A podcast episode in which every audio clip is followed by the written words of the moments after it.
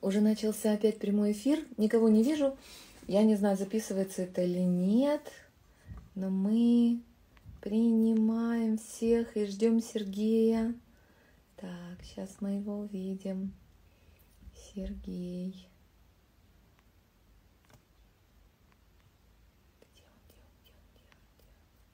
Опять, наверное, не знает, как прицепиться. Сейчас, а вот он.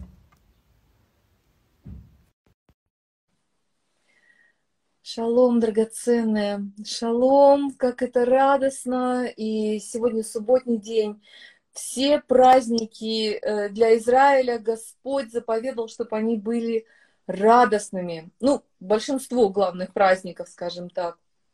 Вот. И, и Сергей как-то в своей проповеди, он обратил внимание на то, что в Ветхом Завете израильский народ больше радовался, чем мы, имея полноту во Христе, чем мы, имеющие э, Господа внутри нас, не просто встречаясь э, в лице одного человека от всего народа раз в год, мы имеем священника нашего сердца, нашей души.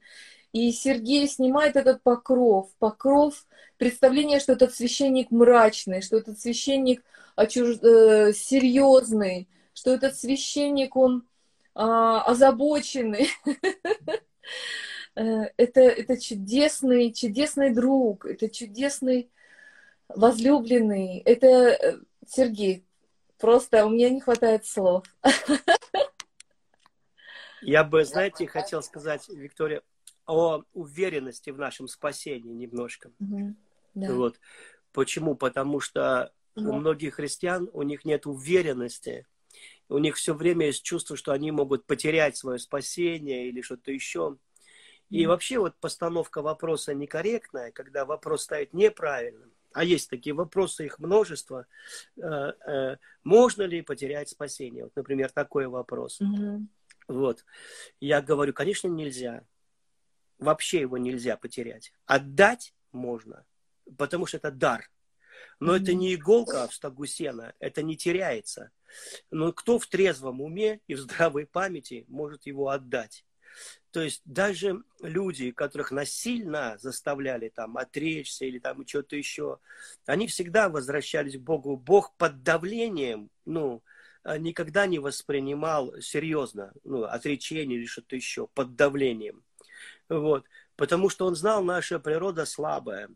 И даже наши, может быть, любимые дети, знаете, и, и коммунисты там заставляли детей отрекаться от родителей или еще чего-то. Но они не, ну, не переставали быть их родителями. Не переставали.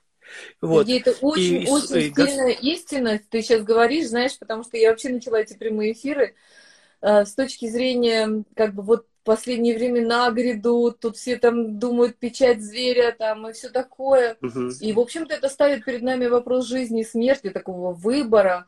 Мы тут стали вспоминать первые века христианства и ну, мучения, через которые проводили там родители, например, да, там живьем угу. сдирая кожу с детей на глазах у родителей. Это, это просто ну, немыслимо.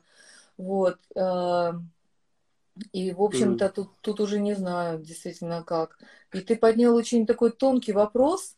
Как бы а, мы говорили о том, что, с одной стороны, есть, э, Бог будет давать невероятную благодать. Благодать э, в том, чтобы э, та сила его, которая внутри тебя будет наполнять, та жизнь, она будет гораздо сильнее, чем вот эти муки, которые ты будешь испытывать физически, душевно сам самые ужасные муки это муки действительно за любимых, за близких, там, за детей. А, вот, вот в этом случае я прям, честно говоря, не знаю, но, но вроде бы, как бы говорится, ведь, что ты не можешь, ну, как бы от слов своих оправдаешься, от слов своих осудишься. Иисус uh-huh. сам говорил. Uh-huh. И ты сейчас говоришь uh-huh. такую крамольную вещь вообще, как вот вообще можно а, простить а, отступление от Иисуса. Вот тут вот как раз прям жесть. Вот я бы хотел сказать, что вся путаница происходит в том, что мы, не рас, мы неправильно расставляем приоритеты слов Христа. Есть главные слова, есть второстепенные слова. Есть слова, которые абсолютно четко показывают на спасение. Есть другие слова. И если человек, э, допустим, меняет их местами, и не главное делает главным, mm-hmm. а, то тогда у него происходит путаница.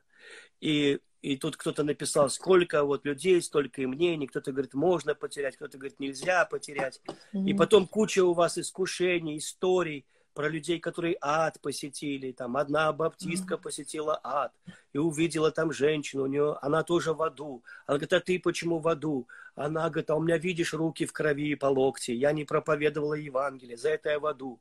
Это баптистский ад. Mm-hmm. Другой попал в ад, а, равин один. Он попал в ад и говорит, о, кошмар, там люди в аду, которые не соблюдают субботу, они горят в аду. Они в субботу делали дела и теперь горят в аду. Это раввинистический ад. Есть мусульманский ад. И ад, мне иногда кажется, это такое пластичное место достаточно. Резиновое такое. Да, такое, да. И у каждого человека, я уж не говорю про рай, что у одного ворота с жемчужиной, у другого из многих жемчужин, у третьего еще что-то.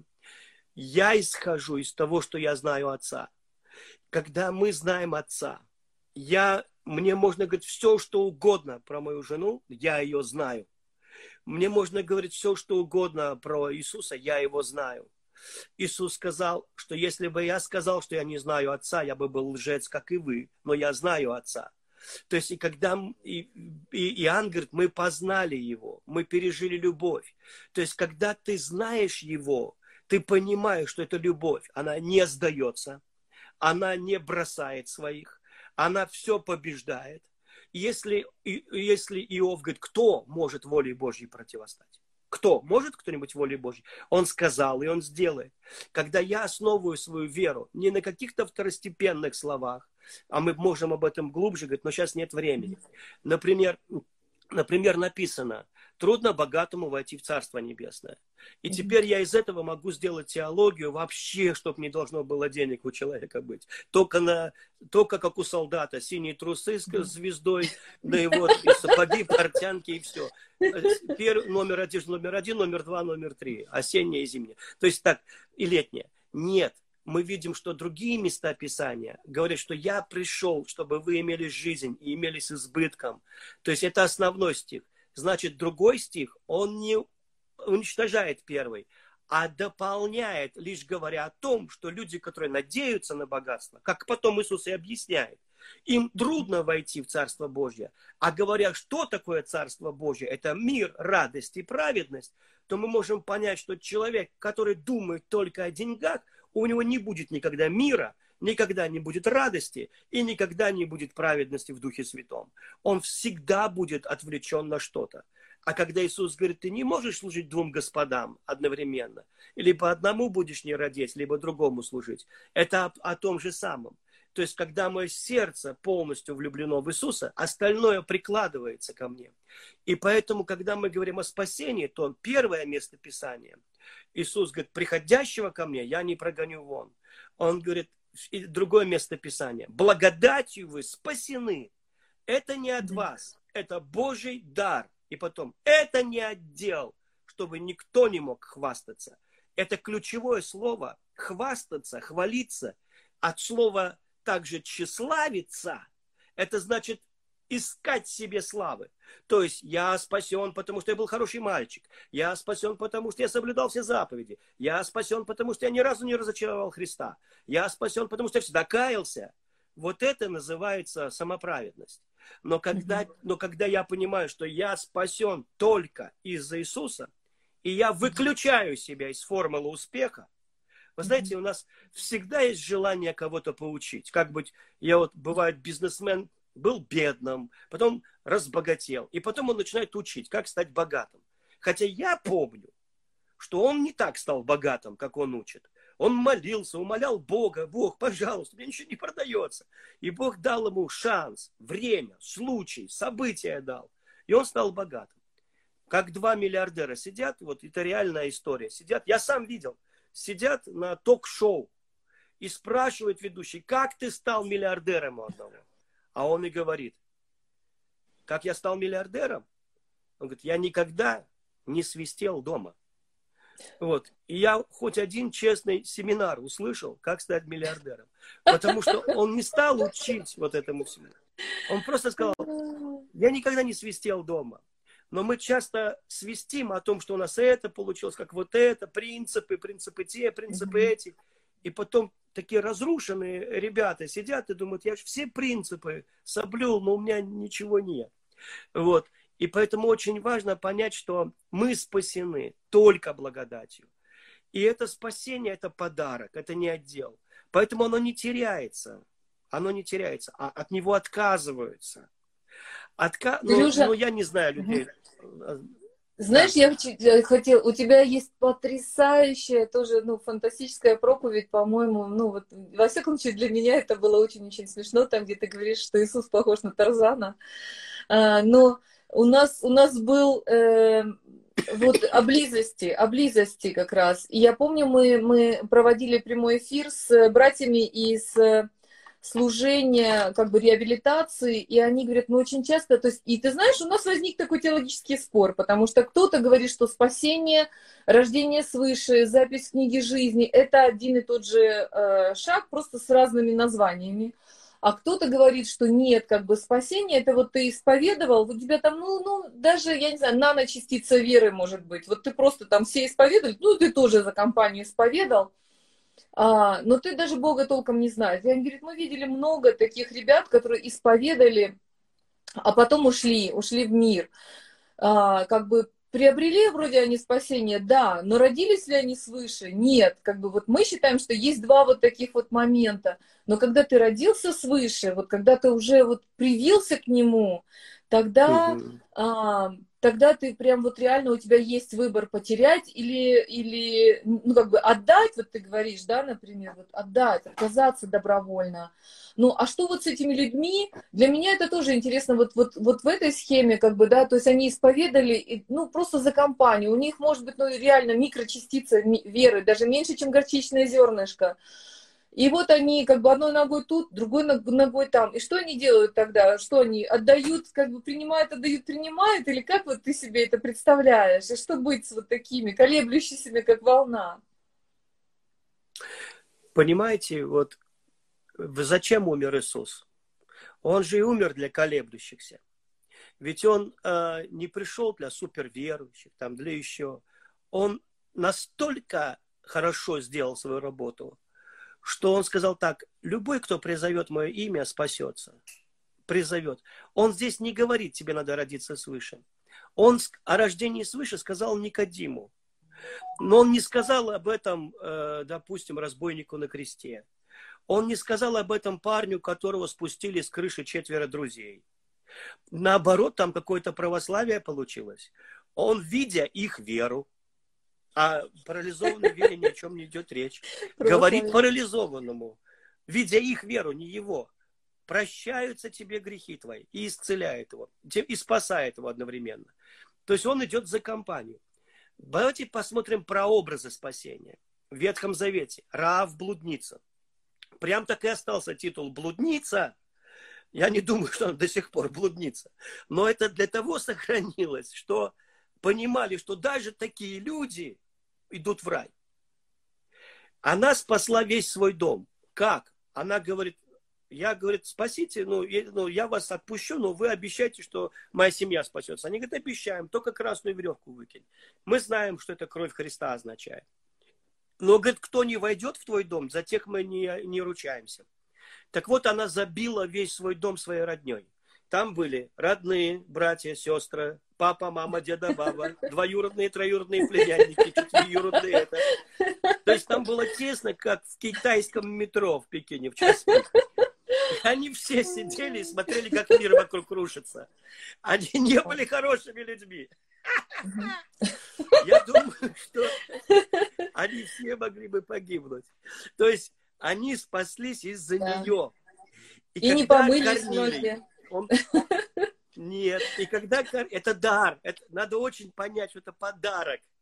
Нам всегда хочется, чтобы примазать туда какую-то благодетель человеческую. Там единственное, это вера Рав. Причем я, это самая простая вера. И Раав входит в галерею генералов веры в 11 главу к евреям, самых великих людей всех времен и народов. Один поступок.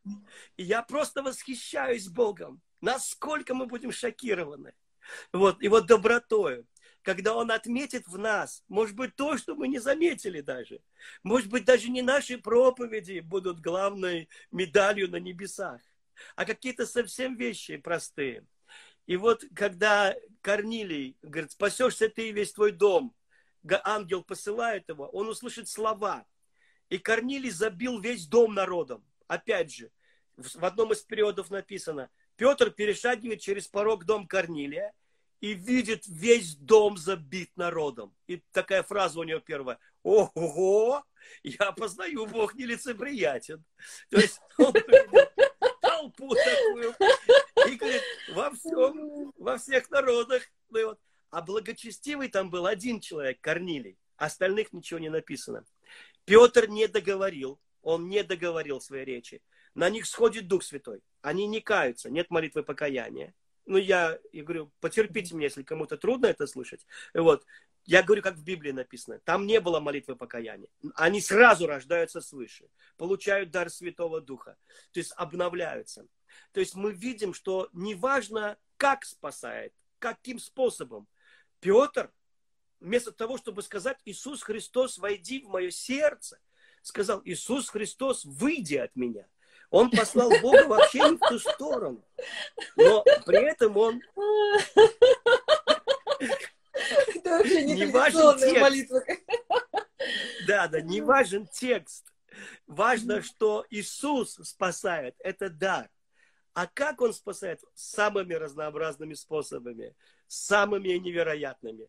Поэтому мы будем удивлены. Я вам скажу крамол, но это Библией подтверждено. Поэтому вы меня не переспорите, если кто захочет.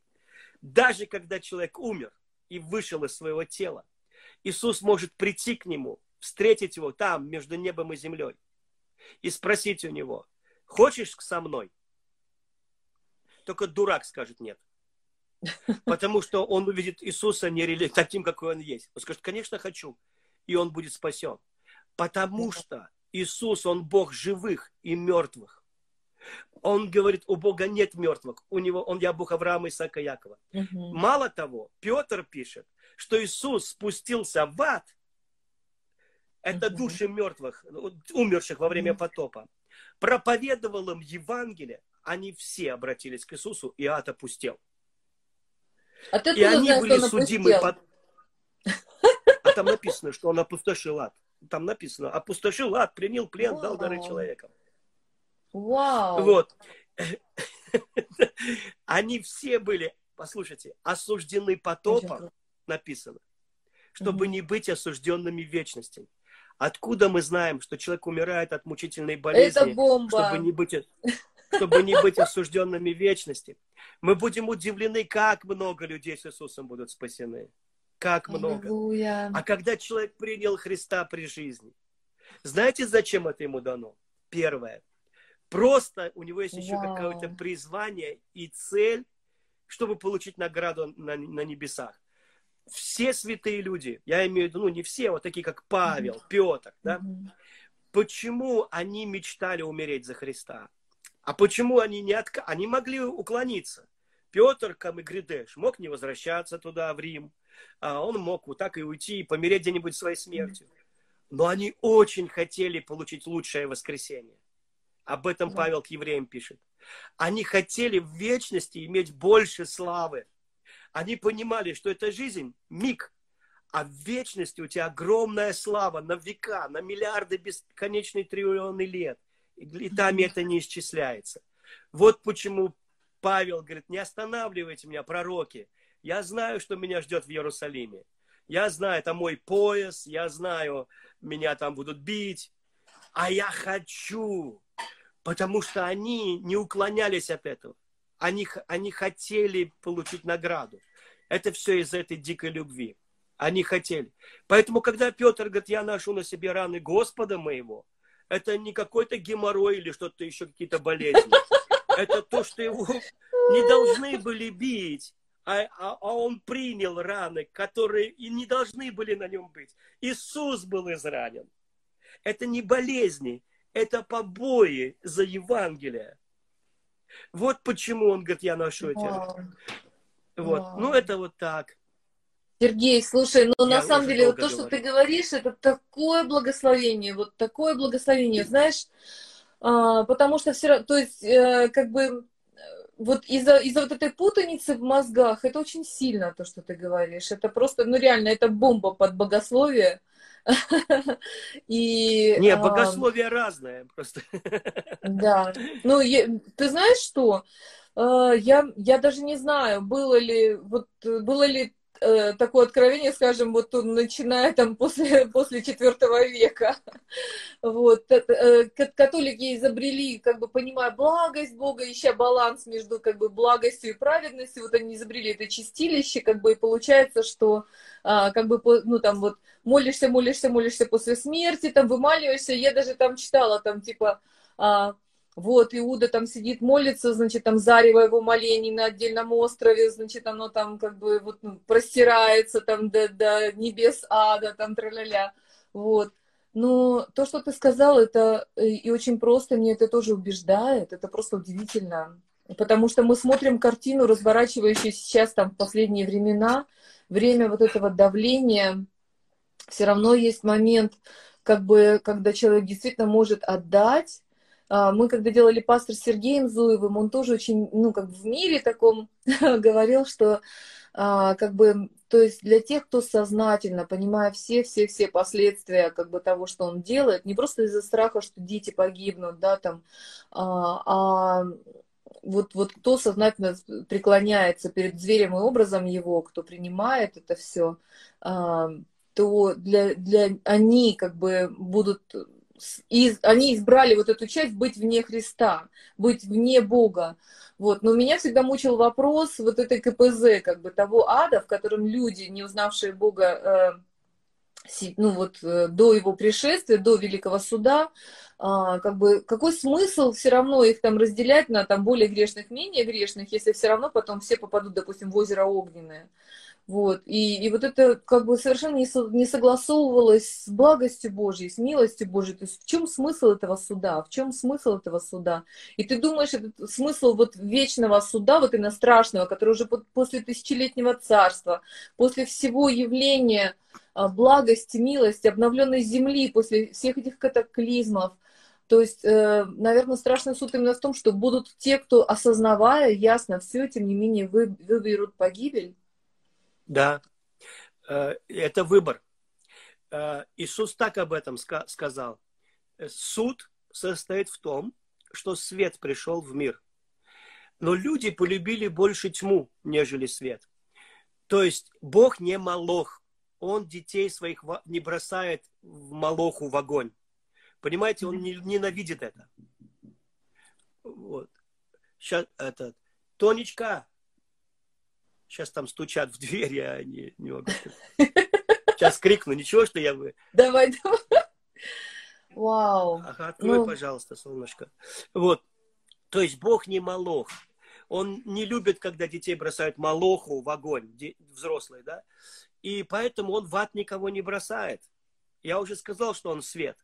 Люди сами прыгают в ад с голой попкой, потому что они выбрали это я рассказывал, знаете, такую историю. Ну, она, ну, конечно, может быть, как иллюстрация э, смешная, но э, однажды скорая помощь, она приехала к одному мужику, ну, и выползли от него на четвереньках от смеха. Потому что иногда врачам, ну, смешные клиенты достаются. Так вот, и когда дело в том, что он почему-то ёршик от унитаза засунул себе в одно место а обратно высунуть не смог и вызвал скорую помощь. Вопрос. Кто засунул? Религиозный человек скажет, это Бог его наказал. Но на самом деле Бог с врачами думал, как вытащить это оттуда. А это его личная инициатива. То есть эту проблему он придумал себе сам. И ты скажешь, ну, может быть, он глупый, у него мозгов нет – общем, идея-то пришла. Просто некоторые люди, у них э, как бы с детства всего одна мысль. Две нет. Вот две это уже хорошо. Это уже ты, у тебя IQ выше среднего.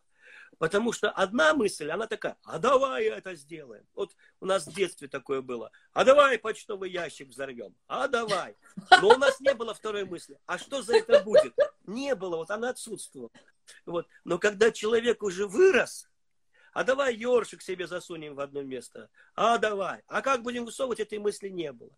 И вот очень многие люди, они отказываются, ну, как бы взять ответственность на себя за свои решения.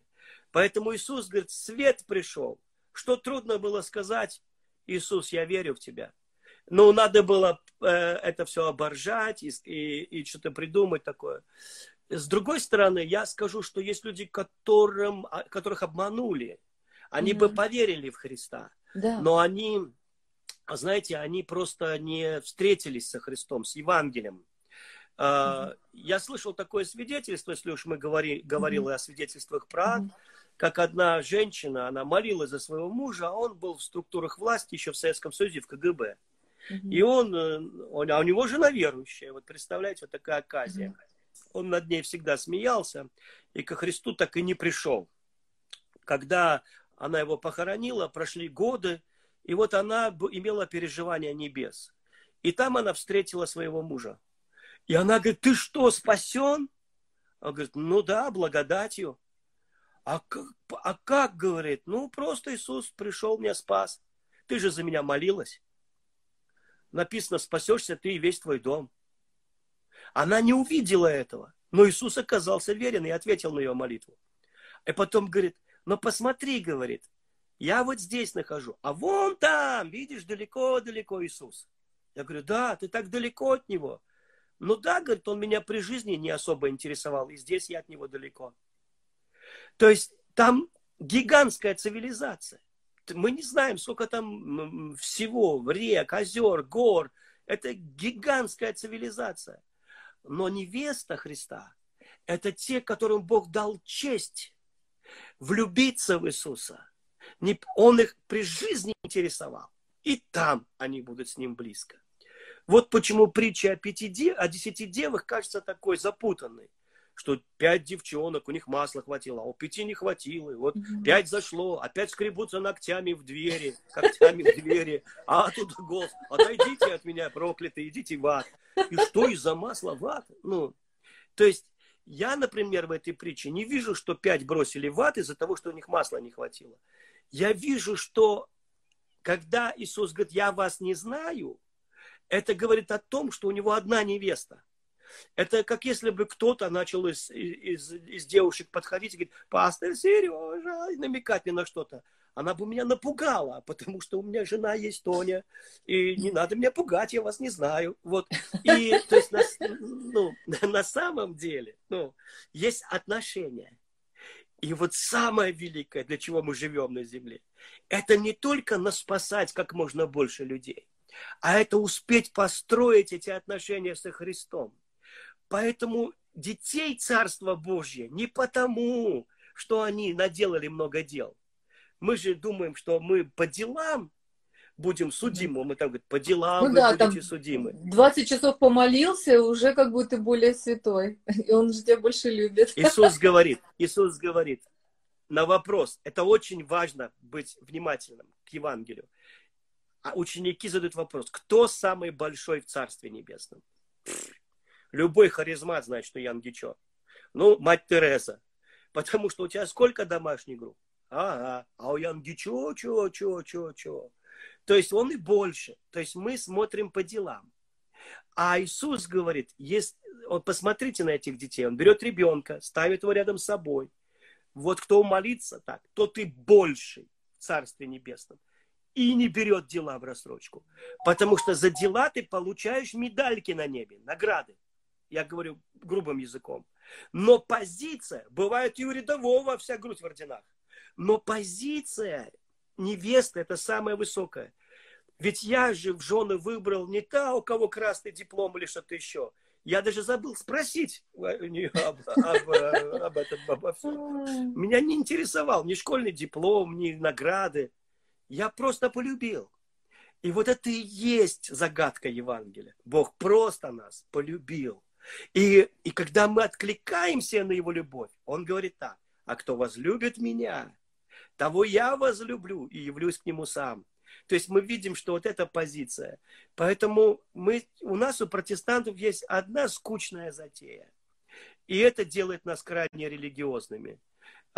И делает так, что люди устают, выхолащиваются.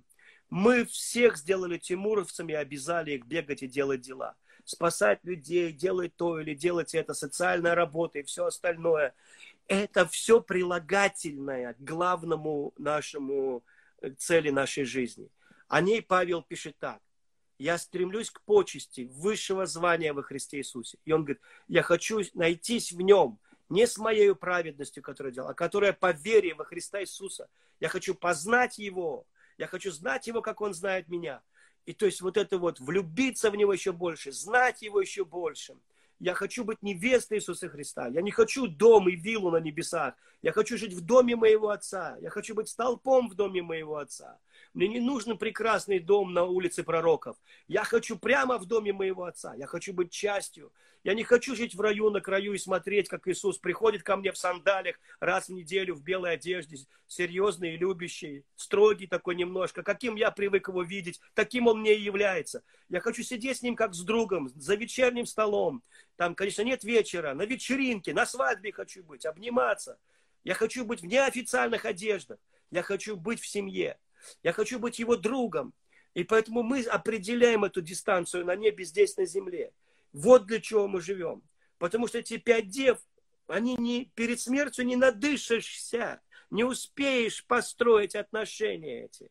Не успеешь. И там не закрыты двери в рай, а закрыты двери на вечеринку, на брачную вечеринку, там, где только жених и невеста. А все люди спасаются благодатью. Все люди спасаются благодатью. Но кто хочет благодать, на благодать, чтобы знать Иисуса, чтобы ходить с Иисусом, это другая история. И теперь поэтому я хочу спасать людей. Потому что я хочу, потому что Он меня любит. Не потому, что меня обязали, не потому, что я э, боюсь, что пойду в ад, и у меня руки будут в крови, и Бог спас меня чтобы я спасал, а иначе зачем я ему нужен такой? И получается такая картина, Бог кинул мне спасательный круг, вытащил меня из океана этого, этого мира. И я хожу такой теперь в трусах и с кругом, со свистком, и свищу вдоль пляжа. И вся моя жизнь превратилась... И ты думаешь, вот я попал, я же вроде бы, ну как бы, начиналось же все не так. Конечно же, мы должны спасать людей. Я ведь умный человек поймет, о чем я говорю. Не, я не хочу, чтобы мы переворачивали, что я отговариваю от евангелизма. Но этот религиозный евангелизм, да хоть какой пусть будет, но лучше, лучше. Ведь Иисус не ходил на евангелизации. Иисус пошел к Закхею. Они там что-то веселились, смеялись. Даже не записано, о чем разговаривали. Потому что писать нечего. Иисус не только все время говорит, и мы думаем, только успевай строчить. Он просто общался. Просто общался. И вдруг посреди этого общения Закхей встает и говорит, ой, не могу, я хочу все продать. Потому что его там просто любили. Просто любили и все. Это лучшая евангелизация. Просто жить. Просто обнимать людей. Любить тех, кого мы называем словом грешники. Любить людей просто. Вот. Потому не что в этой любви, мы... на самом деле, это... да, с Иисусом твое сердце преображается. Павел же говорит, я хочу, чтобы у меня были чувствования, как во Христе Иисусе. И вот когда ты имеешь эти чувствования, да. тогда уже это начинает как бы практически естественно. Вот ты, например, ну, я, я все равно еще хочу больше, конечно, яснее слышать его голос. Просто так классно, что ты слышишь его голос, когда он тебя направляет, когда он тебе показывает. И самое интересное, что он говорит, я всем говорю, просто наш приемник не всегда настроен. У тебя бывают периоды, когда он вроде бы молчит? Или все время говорит? Вы знаете, Бога нельзя заставить молчать. Он как река, она всегда говорит. Просто даже когда нам кажется, что он молчит. Ведь просто мы ждем слов на своем уровне. Мы же настроились, и вот мы ждем что он сейчас проговорит. И опять у нас картина голоса Божьего. А то, что Бог просто журчит и говорит, я люблю тебя, и это постоянно, я люблю тебя, я люблю тебя, я люблю тебя. А потом Бог говорит, мне так хорошо с тобой, просто хорошо с тобой. Так здорово побыть с тобой. И мы думаем, ну скажи что-нибудь серьезное. Он говорит, а что может быть серьезней? Ну давай пошли меня на какое-нибудь дело. Понимаете, нам хочется быть всегда посланными. Нам хочется, чтобы мы кем-то были. Мы опять пробегаем мимо рая. Нам дайте лопату и покажите, откуда копать. Отсюда и до обеда. Вот. То есть нам, нам все время надо затея какая-нибудь. Но и, и Бог все время зовет нас на, на свой уровень. Это просто в романтику Его любви, в общение. Иисус очень романтичный. Иисус очень любит, Он очень романтичный. Ему очень нравится быть с нами. Ему очень нравится, Он скучает. И, и, и томится по-прежнему. И как влюбленный. Он, как Мария Сенская пишет, он как слепой и пьяный пошел на крест от любви. То есть это просто невероятно. И поэтому для него побыть с нами, даже в тишине, а с хорошим другом комфортно и помолчать. Но когда мы свое сердце э, смиряем на этот уровень, что он любит меня, вот тут мы начинаем слышать его. Начинаем слышать. И еще он может, он любит, когда ему вопросы задают. Но вопросы должны быть правильные, потому что он очень умный. Он очень умный. И когда вопрос глупый, он игнорирует и ждет, когда мы передумаем. Он ждет, когда мы передумаем и зададим вопрос правильно. Вот. И когда это, это нас воспитывает тоже, иначе нельзя с нами. Вот. И когда подумаешь как следует и правильный вопрос задаешь, всегда может быть сон от Бога, ответ, или что-то такое слово, или люди придут, ответ тебе дадут от Бога. Вдруг в проповеди ответ от Бога. Потрясающий. Какую-то книжку случайно взял и ответ от Бога.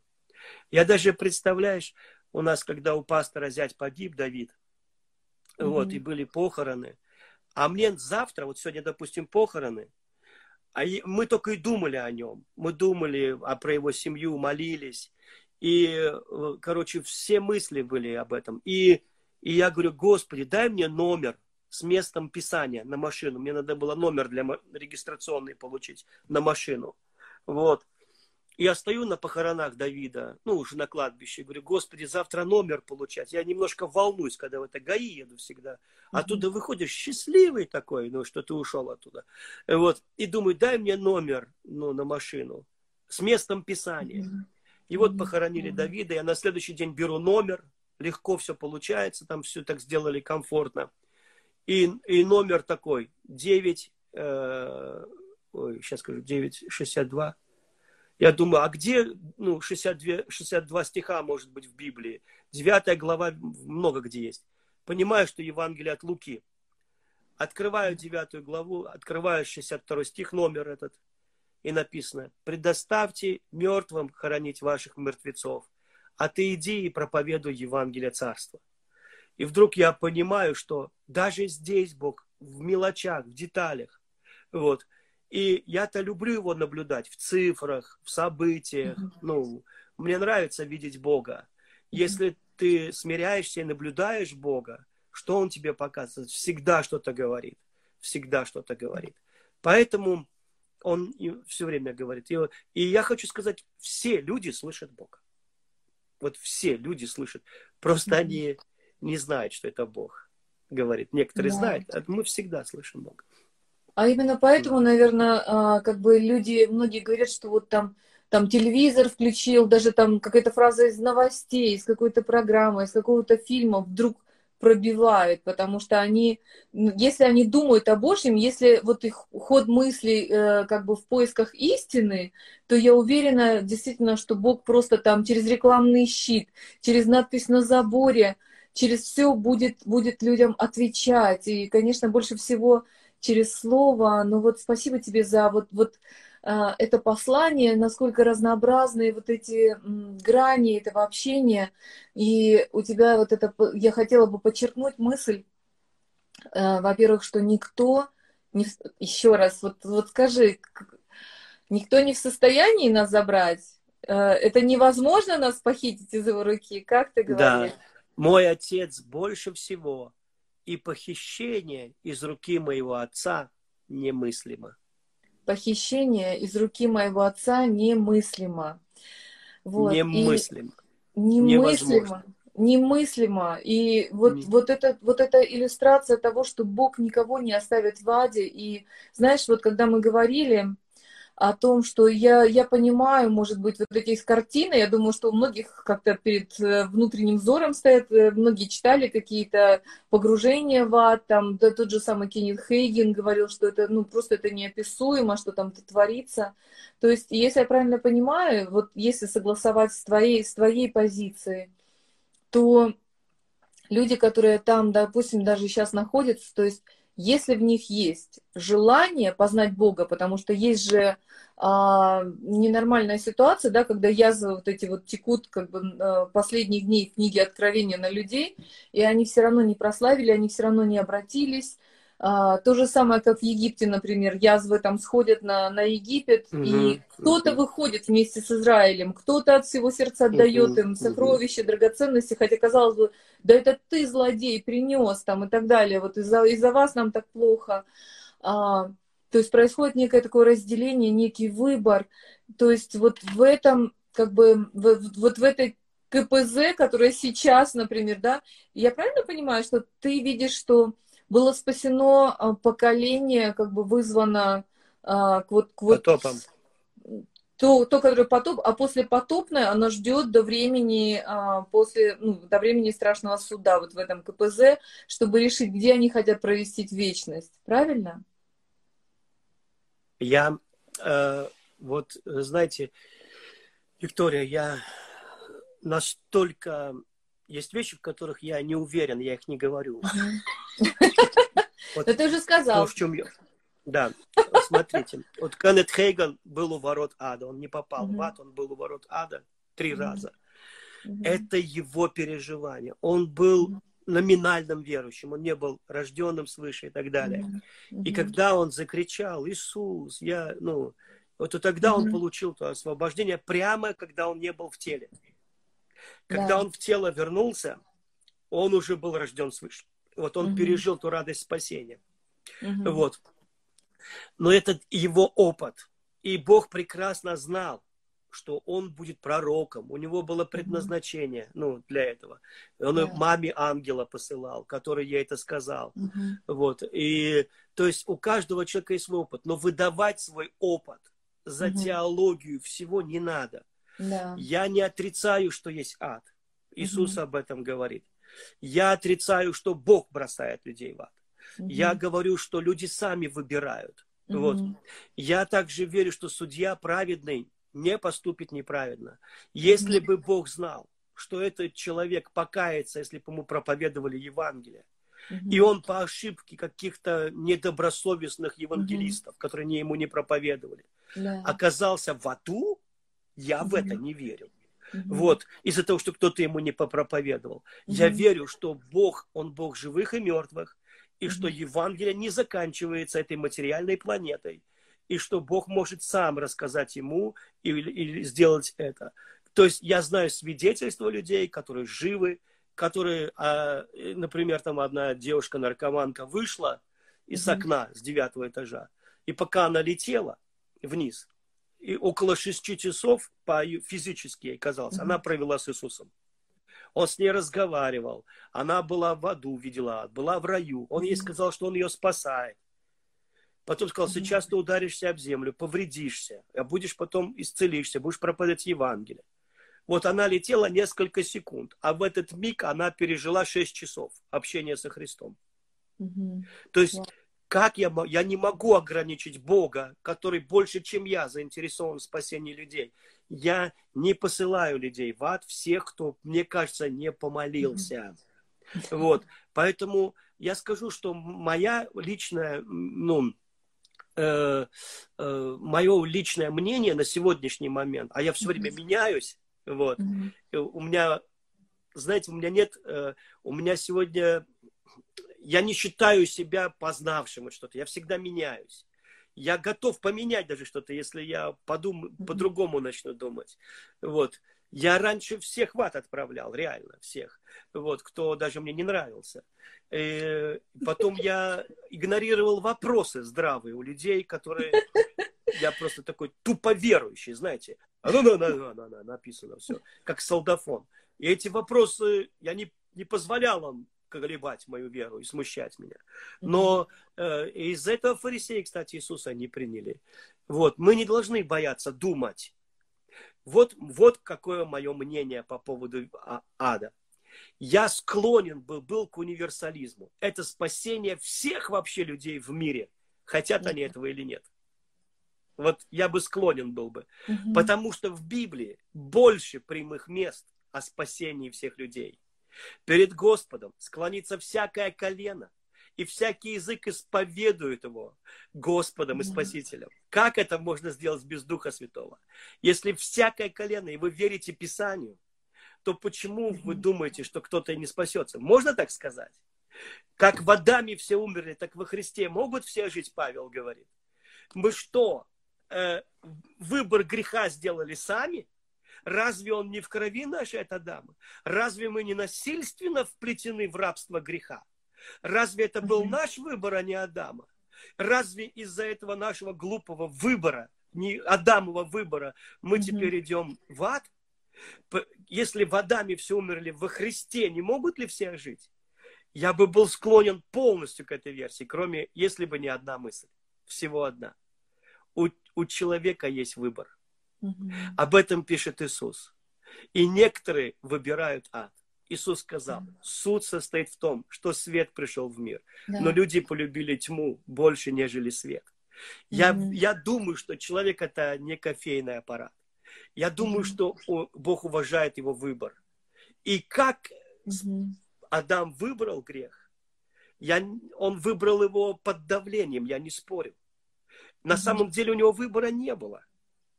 Мы говорим, да Бог посадил два дерева, у него есть выбор. Нет выбора.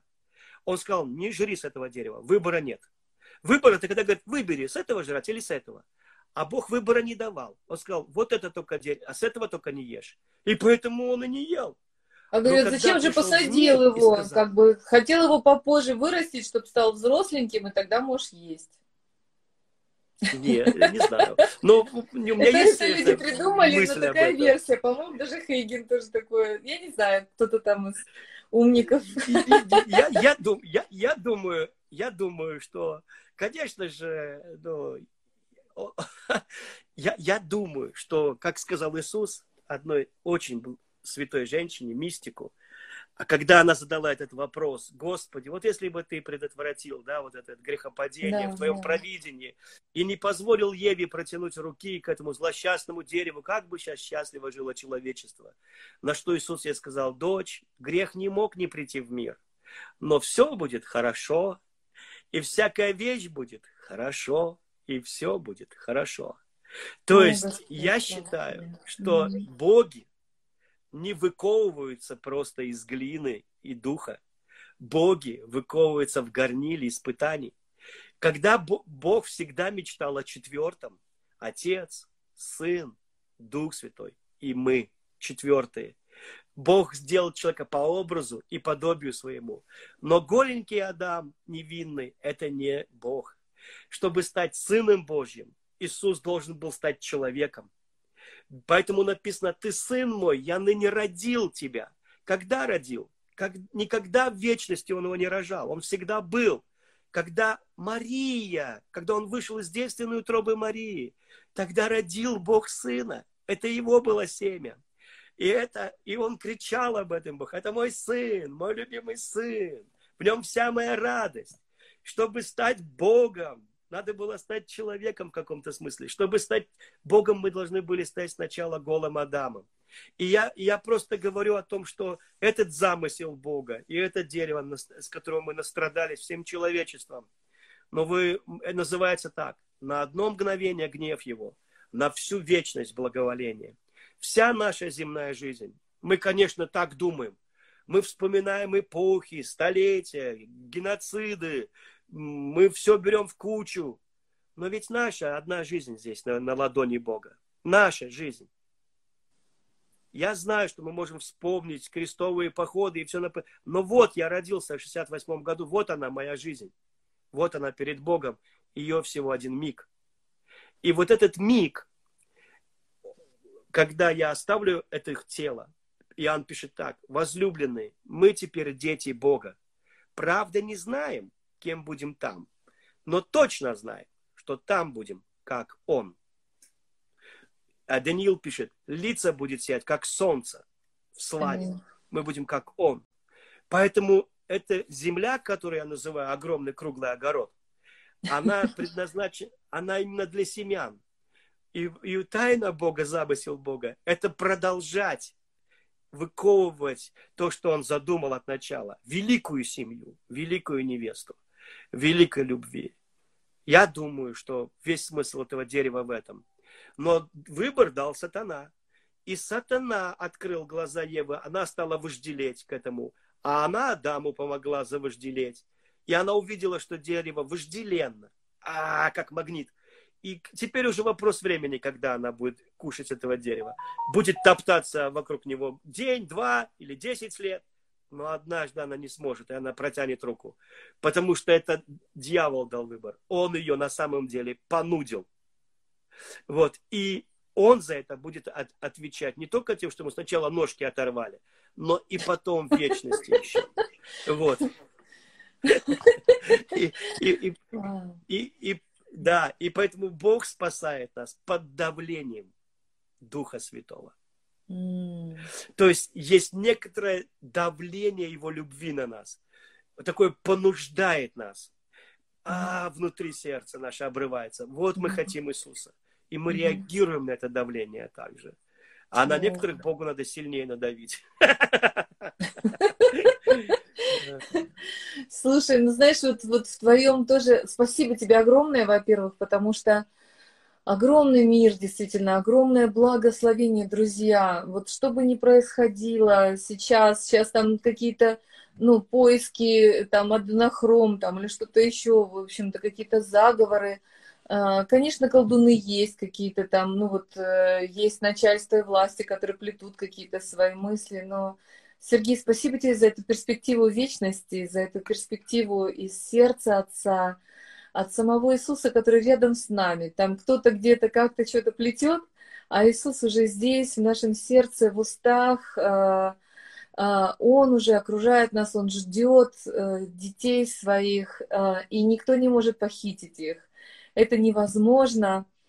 И я не знаю, получится у нас с тобой еще, но просто это настолько потрясающе, чего он ждет, вот э, твоя проповедь об этой близости, что Иисус, он просто захватывает, то есть вот эта ревность влюбленного, который э, не просто вот нам нужно держаться за него. Ты начал с этого наш первый эфир, что нам не нужно даже как бы достигать Бога, Он уже здесь. Нам нужно просто свои какие-то э, доспехи сбросить, какие-то свои мысли сбросить, или как у Павла чешуя от глаз отпала. А, но, но, но в этом, вот как ты сейчас говоришь, под давлением, да, определенным, здесь еще то, что Бог ревностно ищет нас. Он просто ищет любую щелку, чтобы втиснуться к нам, чтобы захватить нас, чтобы никто не, не мог забрать нас у него. Он сам больше нас понимает, что он нам хочет дать поскольку и безмерная его любовь, он, если мы там действительно с маленьким сердечком любим ребенка, то его огромное сердце, оно настолько жаждет нас поглотить просто. Э, и он может это делать, он ищет это делать, ищет вот этого потрясающего времени. Это просто удивительно. Я не знаю, может, ты дашь какую-то затравку в последние пять минут, и мы потом после эфира, не знаю, проговорим, если у тебя есть возможность, может, на следующей неделе сделаем эфир еще. И угу. я хочу попросить, драгоценная, если у вас есть пожелания, вот. Для меня очень важна тема осуждения, на самом деле, потому что вот эти а, как бы ужасы концлагеря, я имею в виду сейчас не относительно тех, кто был в концлагере, а то, что мы сами в клетке в своей душе возводим, сами себя судим а, или подвергаемся суждению других людей, или других людей судим. Это, это вообще ужасные такие ножи, паракрустовое ложе, которые разрушают и взрывает Господь. А, вот, мне бы хотелось, чтобы мы а, смогли преодолеть вот благодаря вот этой волне, просто волне любви, просто потоку, как Геракл когда-то прочищал Авгиевы конюшни, он не просто там носил ведрами воду, он просто построил плотину, а, как бы построил канал, который он потом открыл, и вода просто снесла весь мусор. Вот мне очень хочется, чтобы вот этот поток истины, он просто смывал эти многолетние залежи мусора в наших э, головах, в наших душах, э, вот в наших вот этих границах, которые мы сами строим. А, Сережа, можешь поделиться чуть-чуть вот этим вот э, Иисусом Тарзана? Да, а, ну, я просто говорил, что мы думаем, что Иисус джентльмен часто вот такой, что он джентльмен. И бывает, кто-то скажет, а мы потом повторяем, нам понравилась эта мысль. Вот. Но а, на самом деле а, культура царства – это не культура России, Кореи, Германии или Америки. Это, это такое ребячество, это великая честь. Это очень... Э, там нет нисколько религиозности, вообще нисколько. И на небе совершенно наш Отец Небесный, Он совершенно не религиозен. Мы будем очень удивлены домашней атмосфере. Очень будем удивлены. Мы вдруг почувствуем себя дома. Скажем, о Боже, мы сразу забудем землю в, один, в одну секунду. Вот. И потому что такого уюта и дома, вот именно когда ты дома и в мире – это наш Небесный Отец. И Иисус, я говорю, что Иисус, Он полюбил нас э, дикой любовью. Я слышал свидетельство одного человека, он наркоманом был, ему сестра проповедовала, ну, он так смеялся над ней. Она ему говорит, ты можешь, вот, если согласен, повторить молитву за мной? Он говорит, ну ты говори, если я согласен, повторю. Ну и он говорит, Иисус Христос, войди в мое сердце. Он помолился. В принципе, согласен. А на следующий день он обнаружил, что он не хочет наркотиков, что он курить не хочет, и что-то с ним случилось. Вот. И он говорит, я даже не знал, что я так просто, что называется, родился свыше. Вот. И всегда Бог спасает одного родственника, чтобы спасти всех. И, и говорит, я однажды я на кухне что-то готовил, и вдруг ветер поднялся на кухне. Ветер. И я смотрю, я стою на лужайке зеленой. Я подумал, вот это видение, вот настоящая трава. И, и взял, подумал, если это видение, то трава не будет вкуса иметь. Оторвал траву, начал жевать, она горькая, выплюнул ее. Смотрю, Иисус ко мне идет. Я думаю, вот это видение, думаю. Иисус подошел, говорит ко мне, где-то шага два остановился, посмотрел на меня, улыбнулся и говорит, я люблю тебя дикой любовью. Сделал два шага и крепко меня обнял. А потом мы с ним сели около часу общались. А я говорил, не знал, что спросить даже. Я говорю, а что такое дикая любовь? Такой глупый вопрос задал. Он, он улыбнулся и говорит, а это значит, что я никому ничего не должен объяснять, почему я тебя так люблю.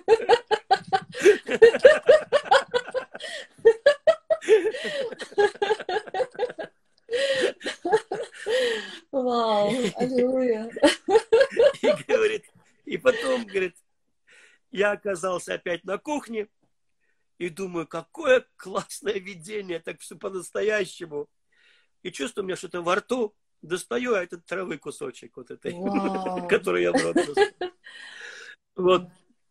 И поэтому я хочу сказать, что да, Иисус, Он пленяет нас.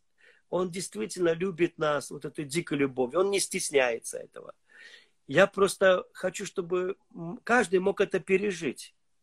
Вот, потому что большинство людей, которые посвятили свою жизнь, это только из-за того, что у них э, было вот это вот э, столкновение да. с Божьей любовью, которое полностью нас э, меняет, да. трансформирует нас полностью.